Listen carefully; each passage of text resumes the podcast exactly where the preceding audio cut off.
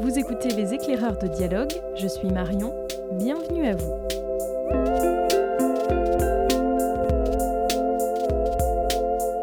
Peut-être avons-nous tendance à l'oublier aujourd'hui, mais longtemps, la lecture est restée le privilège des hommes. Les femmes, elles, assignées au monde domestique, en étaient privées, jusqu'au jour où les livres sont enfin devenus, pour la moitié de l'humanité, un précieux compagnon, un moyen de s'évader, de comprendre, d'oser, de découvrir, de rêver. C'est cette relation singulière qui lie les femmes et la lecture que nous allons évoquer dans ce tout premier épisode de notre nouveau podcast. Et j'ai l'honneur pour cela de recevoir une grande dame, une grande voix aussi, Laure Adler, qui a coécrit en 2006 avec Stéphane Bollman un livre qui a fait date. Les femmes qui lisent sont dangereuses, avant une suite en 2011. Les femmes qui lisent sont de plus en plus dangereuses. Juste après cet entretien, vous découvrirez la bibliographie des libraires de dialogue. C'est Catherine qui nous proposera sa sélection de livres. Tous racontent des parcours de femmes pour qui la lecture a changé la vie. Et le mot de la fin sera pour les médiathèques de Brest. Avec Aude de la médiathèque de l'Europe, nous parlerons de mixité et comment par les livres on peut déconstruire les clichés. Les éclaireurs de dialogue, épisode 1, c'est parti. Bonjour Laura Adler. Bonjour. Très heureuse euh, de vous accueillir pour ce premier épisode du podcast Les éclaireurs de dialogue. On va aujourd'hui rouvrir un livre qui est passé euh, de main en main. Les femmes qui lisent sont dangereuses, un bel ouvrage qui alterne peinture, photos, textes euh, explicatifs, une sélection qui raconte à travers des portraits de femmes lectrices finement choisies l'histoire d'une émancipation par la lecture. Alors je voudrais commencer par citer l'une des phrases que vous écrivez dans les premières lignes de votre introduction.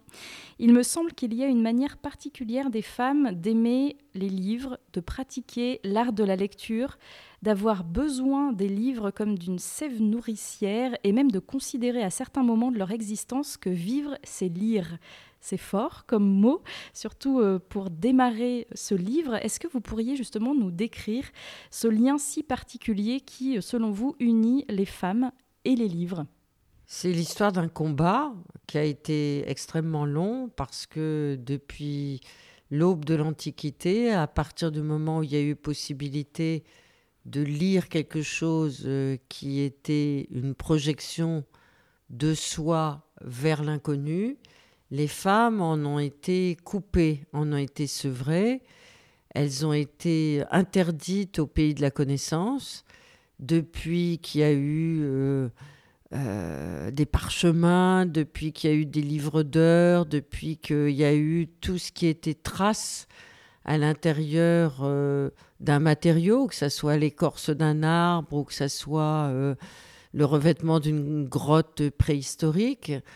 Euh, il y a eu une volonté des hommes à ne pas permettre euh, cette euh, possibilité de comprendre quelque chose de soi à travers la découverte à l'extérieur du monde de ce qui peut et peut-être doit s'interpréter.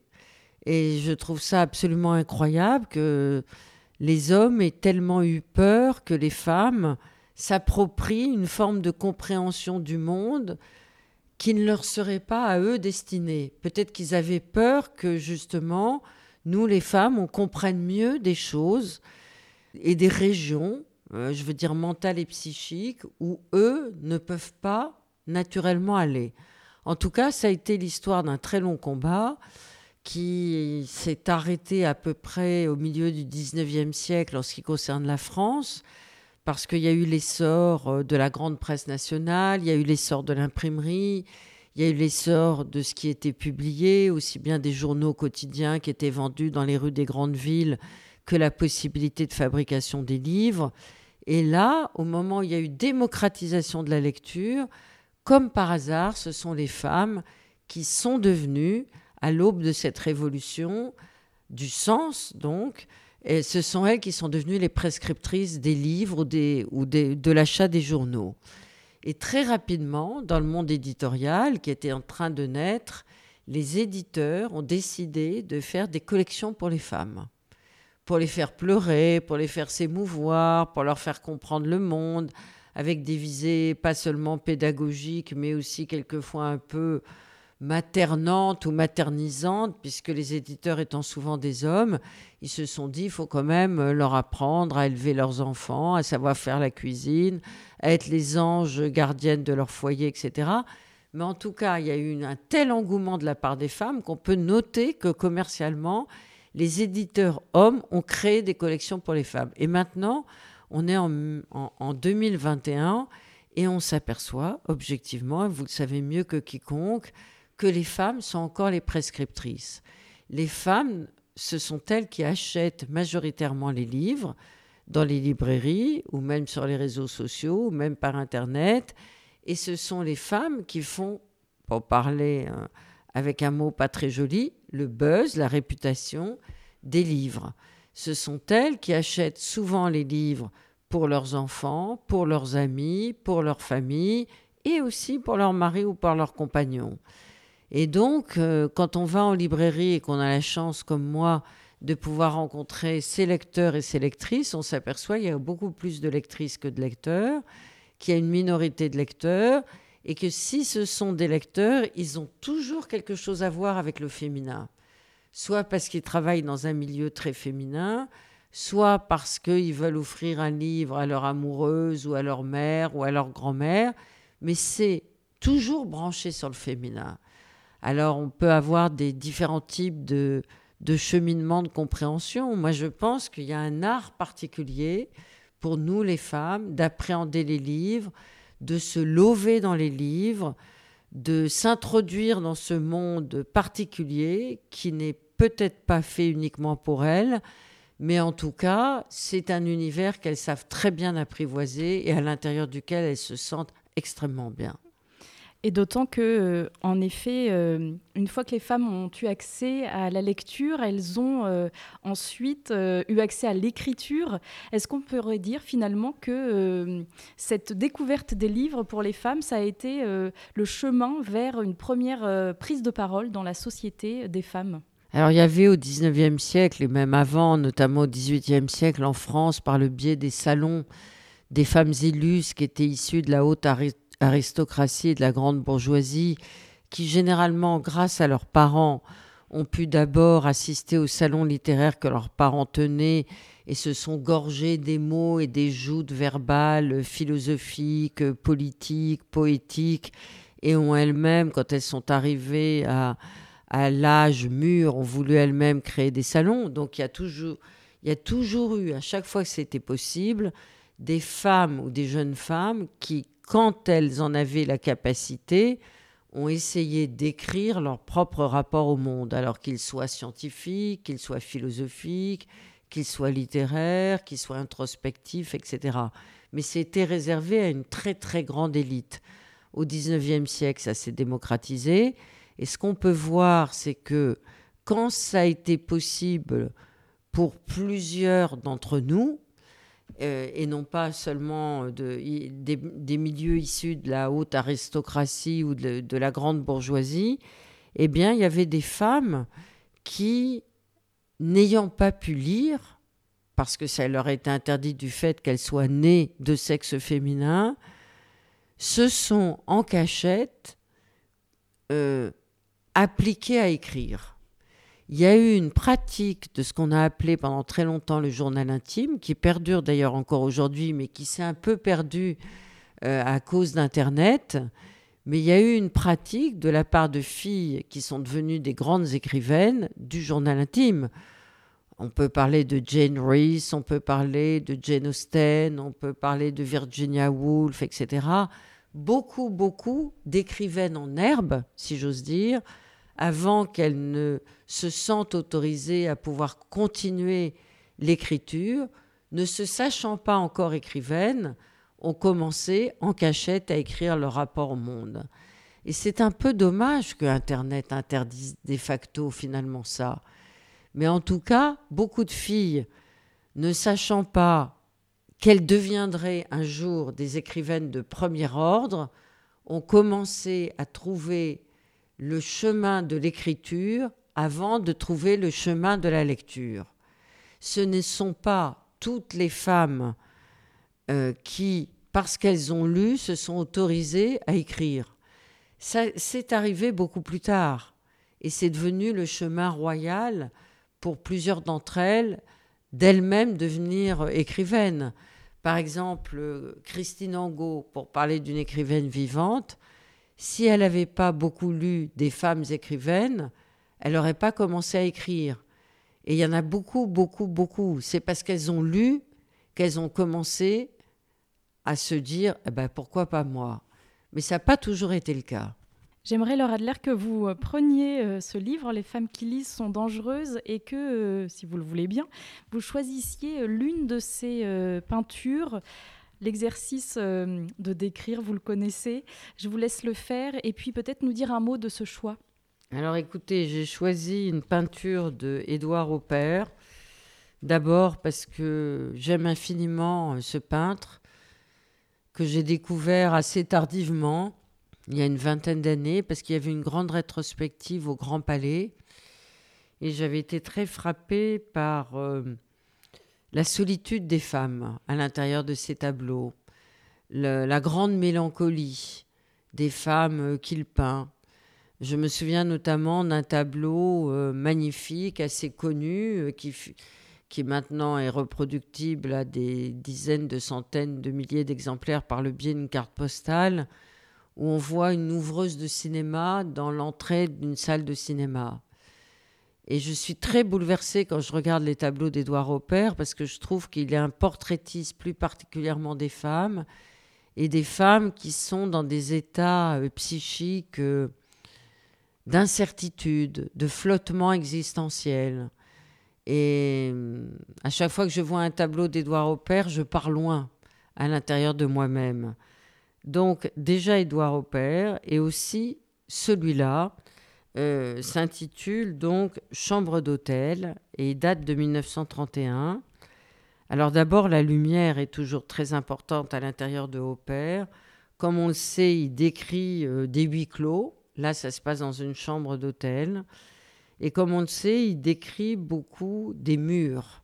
Et à l'intérieur de ces murs, se trouve une personne vivante, bien vivante, qui est en train de lire. Alors, elle est dans une chambre d'hôtel, elle est bizarrement maillot de bain, et j'aime beaucoup l'image euh, de cette femme en maillot de bain euh, qui est complètement immobilisée sur son lit de cette chambre d'hôtel, parce qu'elle est captivée par les pages du livre à l'intérieur duquel elle se trouve.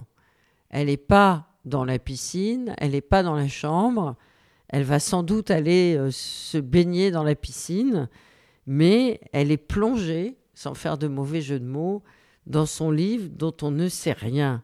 On sait que les bagages sont en bas, juste à côté d'elle, on sait qu'elle est sur ce lit sur lequel elle n'est pas allongée mais assise et sur lequel elle ne s'allongera pas de sitôt parce que c'est plutôt euh, le cœur de l'après-midi et tout s'immobilise. Et, c'est ça qui est très important, je crois, dans ce tableau et en, en général pour parler de la lecture, c'est que plus rien n'existe.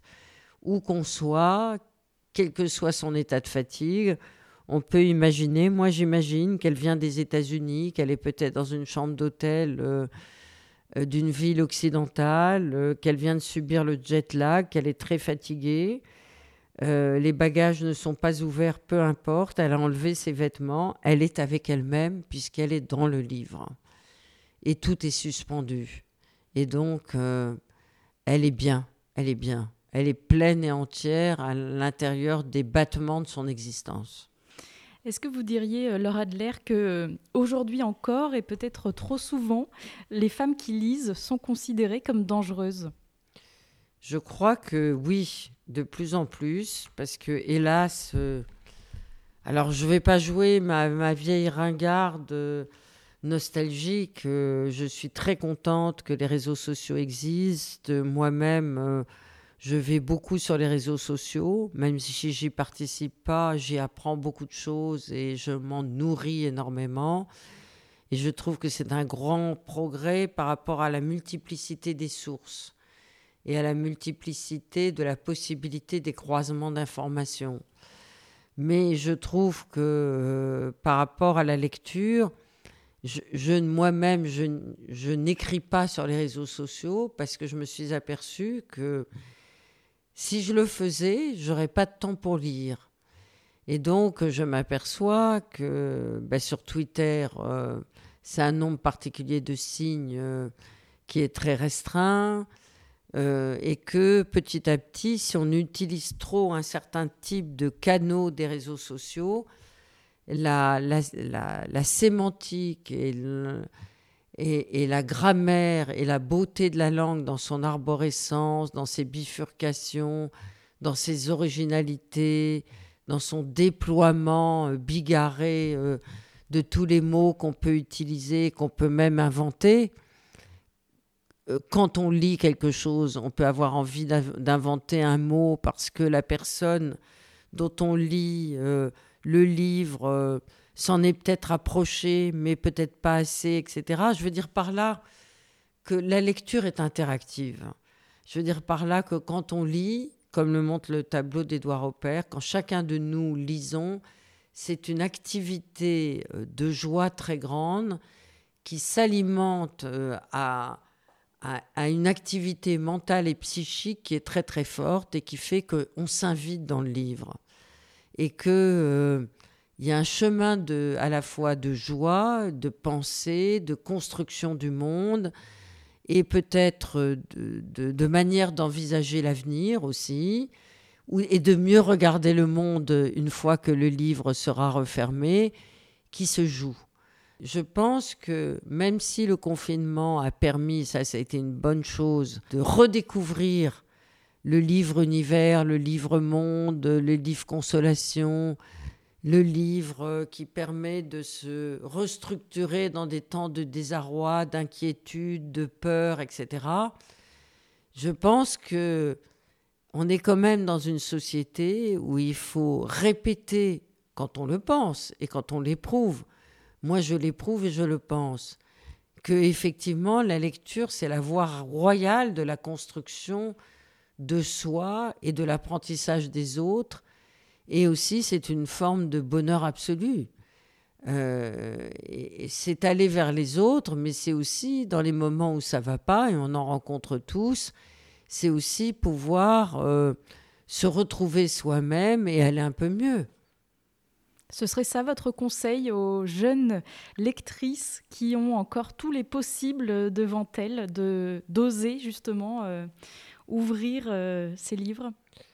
Moi, je dirais, c'est de prendre un livre dans une librairie, un petit livre, un livre qui coûte pas cher, un livre qu'on met dans la poche d'un jean ou d'une veste, un livre avec lequel on part euh, dans les rues ou dans un café pour rencontrer les copines et les copains, un livre euh, qu'on va peut-être pas ouvrir pendant des jours et pendant des semaines, et puis comme ça, peut-être presque par inadvertance ou même sans rendre compte, on ouvre une page au hasard, on en parle à sa voisine ou son voisin au café, et puis euh, le soir, quand on rentre chez soi très tard, au cœur de la nuit, on lit la page suivante et puis on est émerveillé. Vous êtes cette année euh, présidente du jury euh, de l'essai féministe, du prix de l'essai féministe. Euh, quel regard J'en suis très contente et très fière. Voilà, c'était déjà une première interrogation. Quel regard est-ce que vous portez sur justement le fait que ces écrits soient de plus en plus nombreux et lus également et qu'on en parle? Alors, on a déjà eu donc une réunion l'an dernier dans le cadre de ce premier prix euh, féministe de l'essai euh, avec le journal Cosette. Ça a été un grand moment de bonheur que de discuter avec le jury qui est mixte, je le précise, hein. euh, des filles en majorité, mais aussi des garçons qui sont super et qui ont beaucoup de choses à nous dire. Moi, je suis pour l'universalité.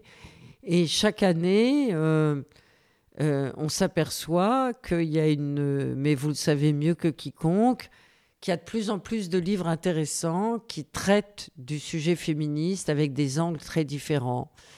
Et je trouve ça très réjouissant parce que j'appartiens à une génération où, quand des livres sur les femmes paraissaient, euh, on était dans un rayon de librairie euh, très particulier, plutôt vers le fond de la librairie, catalogués comme féminisme, mais c'était souvent un grand mot. Et d'autre part, c'était des livres hyper sérieux, hyper intéressants. Mais ce que je note, c'est que là, les sujets sont très divers, très variés, et que l'humour euh, est vraiment prépondérant à l'intérieur de ces, effets, de ces essais féministes. Et ça, personnellement, je m'en réjouis.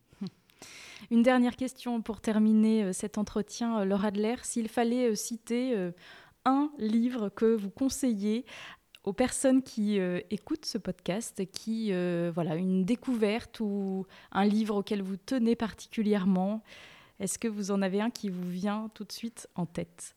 Oui, j'en ai plusieurs, mais je vais prendre celui que j'ai découvert euh, par hasard euh, il y a très peu de temps, qui m'a ébloui.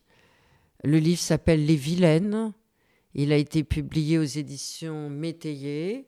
C'est un premier texte euh, d'une jeune femme argentine qui raconte la vie commune dans un bordel de Buenos Aires euh, il y a une quinzaine d'années de femmes qui sont trans et qui vont euh, tous les soirs euh, vendre leur charme à l'intérieur d'une petite forêt qui est juste à côté de leur bordel. Et entre elles se nouent des relations de solidarité, de bienveillance, de compréhension, de protection, parce que certaines d'entre elles vont être agressées par des clients, d'autres euh, vont euh, avoir des maladies. Et petit à petit, plus on rentre dans ce livre qui est absolument exceptionnel et qui est complètement métissé à la fois de réalité, mais aussi d'onirisme à la sud-américaine, euh, on s'aperçoit qu'on est véritablement dans un monde autonome, où le genre d'appartenance sexuelle n'est plus la question, mais où c'est euh, véritablement l'empathie des autres qui vous constitue en tant qu'être total pouvant euh, vivre dans le monde. C'est à la fois un livre de poésie, c'est à la fois un livre prospectif sur euh, le genre, comme on dit aujourd'hui, et c'est aussi un livre qui largue les amarres par rapport à la poésie, la philosophie, l'onirisme, le vivre ensemble. C'est vraiment un livre exceptionnel d'une fille qui, je crois, a 30 ans ou 32 ans. Merci beaucoup Laura Adler pour euh, cet entretien, d'avoir accepté d'être euh, la première invitée bah, de merci à vous. ce nouveau podcast.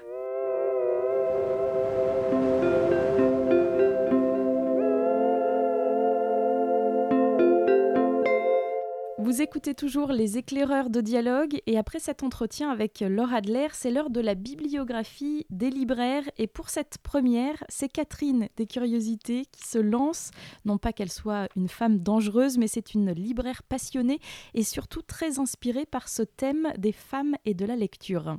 Lire, écrire, penser, interdire, faire taire, enfermer, s'affronter, résister, se mettre en danger. D'un verbe à l'autre, d'un monde au nôtre, voici des femmes avec lesquelles on espère déployer nos ailes. Petite, sociale, téméraire et malicieuse. Elle, c'est Mathilda, l'héroïne de Roald Dahl. Avec la complicité de la bibliothécaire de sa ville et de son institutrice Mademoiselle Candy, elle apprend à lire. C'est pour elle le début de la liberté, d'abord imaginaire, jusqu'à ce qu'elle réalise que pour échapper à une famille nocive, lire, c'est aussi s'affranchir, réussir à échapper à un destin étriqué, et oser être une enfant. Mathilda de Roald Dahl chez Gallimard Jeunesse. Bibliothécaire, passionnée, franche et audacieuse. Elle, c'est Esther. Elle mange autant de pain que de livres, et quand elle décide quelque chose, elle s'y tient. Tous les mercredis, elle rejoint une famille de gitans installés près de chez elle, déterminés à leur lire des histoires, aux enfants et aux grands. Méfiant au départ, les barrières tombent peu à peu et la confiance s'installe. Les confidences aussi, et si lire des mots est un privilège, Esther partagera et apprendra à leur côté à lire les âmes. Grâce et dénuement d'Alice Fernet chez Babel. Âgée, aimante, secrète et travailleuse. Elle, c'est Mamoun, la grand-mère de Jade. Agricultrice, mère, femme forte à la discrète existence, nourrie de l'amour de la terre et des siens. Lorsque sa petite fille l'accueille dans son appartement parisien, ce sont deux générations qui se découvrent et qui en trouvent leur cœur. Jade tombe des nues le jour où sa grand-mère lui assène que les livres furent ses amants et qu'avec eux elle a trompé son grand-père. Car toute sa vie, Mamoun lisait. Rencontrait des auteurs, des lecteurs, des âmes sœurs d'encre et de papier. Elle a vécu sans existence, nourrissant ainsi la sienne. La grand-mère de Jade de Frédéric de Gelt chez Babel. Blessée, déstabilisée, enflammée et ambitieuse. Elle, c'est Dawn Edelstein. Son livre, celui des deux chemins un texte égyptien présenté comme la première carte de l'au-delà. Égyptologue quelques années, elle a laissé près de Der el Bercha une partie de son cœur avant d'ouvrir une nouvelle page aux États-Unis où elle accompagne la fin de vie. Le livre des deux chemins, c'est celui qui relie les vivants et les morts, et c'est aussi celui qui va relier ces deux existences. Réunir ce qu'on aime, en jeu d'ici et d'au-delà, le jeu d'une vie et de nombreux bras. Le livre des deux chemins de Jody Picou chez Actes Sud déçue, étonnée, patiente et curieuse. Elle, c'est Alicia, le jour où son grand-père lui offre ce drôle d'objet. Un livre vide. Enfin, avec beaucoup de pages, mais blanches. Un cadeau qui intrigue, et peu à peu, au fil du temps et au gré des années, à force de soins et d'observations minutieuses, les pages vierges s'animent, à la force de l'imagination et de la vie d'Alicia. Dans son sac et dans son cœur, elle garde précieusement ce livre blanc, et pourtant si rempli, ce livre de sa vie. Le livre du rien de Rémi Courgeon chez Seuil Jeunesse. Absente, inexistante, masquée, marquée. Elles, ce sont les femmes, les mères, les filles de ces passeurs de livres, ceux dont Delphine Minoui raconte la force et le courage de sauver ce que le régime syrien voudrait faire disparaître. Si les interlocuteurs de la journaliste ne sont que des hommes, c'est qu'elles sont ailleurs, non loin, muselées, mais prêtes à un jour voir le jour à l'instar de cette femme, timide, pugnace et révoltée. Elle, c'est Rana, aujourd'hui physicienne en Allemagne, hier mariée puis répudiée, travailleuse puis enfermée, elle parvient en 2016 à quitter son pays pour ne plus y retourner. Transie de peur et emplie d'audace, elle témoigne de la force nécessaire lorsqu'on ne veut plus croire ni s'effacer. Grâce à l'amour inconditionnel de son père, à la puissance des réseaux sociaux et à la découverte des lectures scientifiques, elle résiste et nous offre la preuve vivante que l'espoir est tangible et donne une force incompressible. Les passeurs de livres de Delphine Minoui chez Point et Ici les femmes ne rêvent pas de Rana Ahmad chez Pocket. Pour toutes ces femmes, lire, c'est s'évader, imaginer, s'échapper, rêver, aimer, s'émanciper. Pour toutes ces femmes, les livres sont une arme vers l'ailleurs, vers l'indépendance et le bonheur. Il ne résout pas tout le livre, il n'ouvre pas toutes les portes, mais il est la clé, celle de la liberté. La liberté de penser, de croire, de jouir, d'aimer, de choisir. Oui, ces femmes qui lisent sont dangereuses, car elles peuvent espérer être heureuses. Oui, ces femmes sont dangereuses, car à savoir lire les mots et les âmes, elles ouvrent bien des cœurs.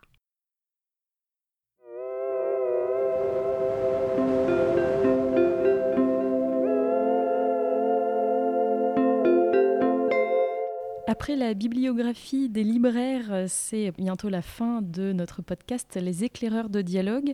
Et le mot de la fin, nous avons choisi de le donner à des acteurs culturels brestois. Et pour parler de la lecture, quoi de mieux que les médiathèques? Nous sommes avec Aude Escudier. Vous êtes bibliothécaire à la médiathèque euh, de l'Europe, dans le quartier de l'Europe, à Brest donc.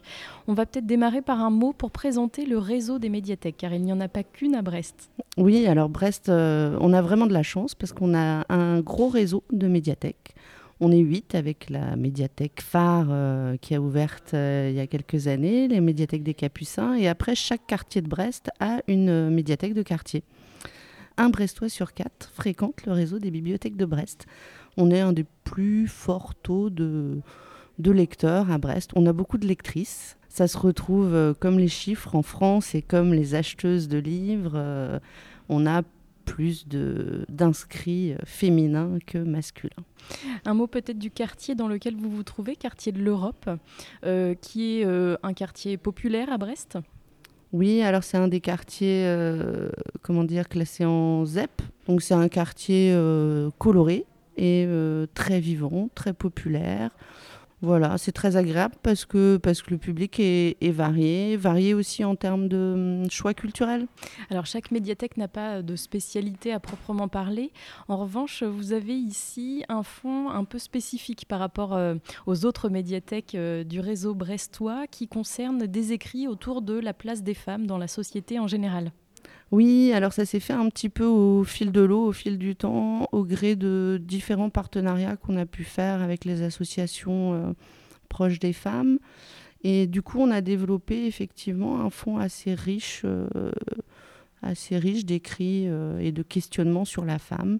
Et puis dans un quartier populaire, je pense que c'est important aussi de donner à voir un petit peu plus la pluralité des possibles pour la femme. Parce que bon, parfois, elle est un peu dans l'imaginaire, elle est un peu cantonnée euh, à quelque chose d'assez traditionnel.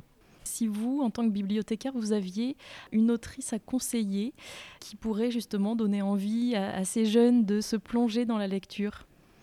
Alors moi, j'ai envie de, de vous parler d'Axel Sandre, qui est une autrice euh, qui a disparu il y a deux ans à 37 ans. Elle a été un petit météore euh, dans, dans la littérature jeune adulte. Elle, été publiée, elle est publiée aux éditions euh, Sarbacane, collection Exprime, qui est une collection qui euh, un peu rock, qui allait chercher des textes euh, qui sortaient un petit peu de l'ordinaire. Et ce que j'aime beaucoup chez Axel Sandre, c'est dysfonctionnel et dysfonctionnel, c'est l'histoire de Fifi. Fifi qui naît dans une famille euh, un peu branquignole, euh, dans les bas de Belleville. Son père est tenancier de café et en même temps, il fait quelques séjours en prison. Sa mère euh, fait quelques séjours en HP. Et cette Fifi, eh ben, elle, elle est surdouée elle est surdouée et du coup, elle va être amenée à fréquenter je ne sais plus si c'est euh, Henri IV ou Louis le Grand, mais voilà, elle vient de Belleville et elle va se retrouver au lycée, euh, au lycée avec une autre classe sociale et d'autres codes. Euh, et Axel Sand, dans tous ses romans, elle joue avec ça, elle joue sur la rencontre, la rencontre des classes sociales.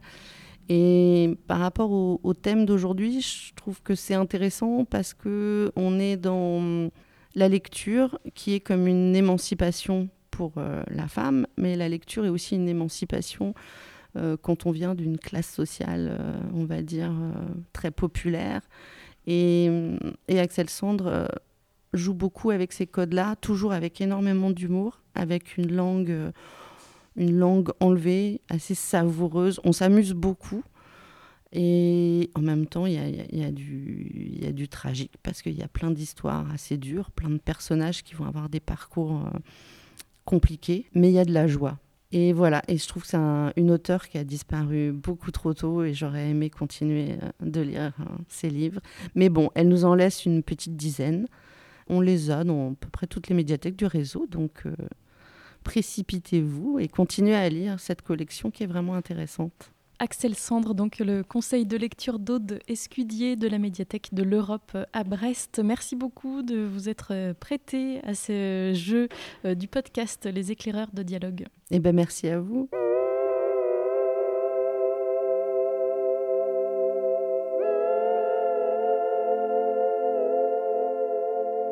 Les éclaireurs de dialogue, c'est déjà fini pour aujourd'hui. Merci infiniment à Laura Adler, à notre libraire Catherine et à Aude Escudier des médiathèques de Brest.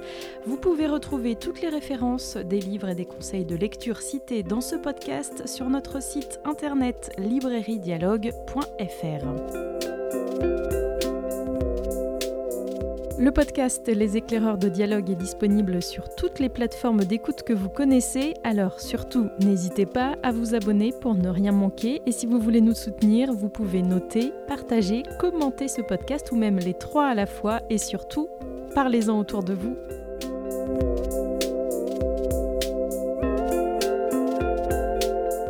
Je ne sais pas vous, mais de mon côté, il me tarde déjà de vous retrouver pour de nouvelles découvertes. À très vite!